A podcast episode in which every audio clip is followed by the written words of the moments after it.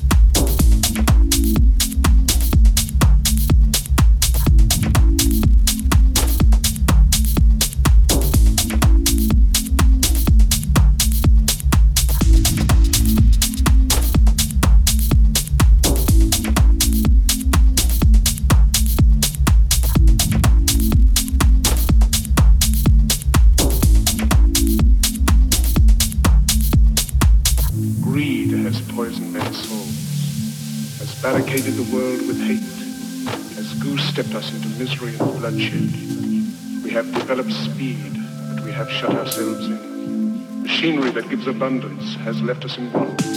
Our knowledge has made us cynical, our cleverness hard and unkind. We think too much, feel too little. More than machinery, we need humanity.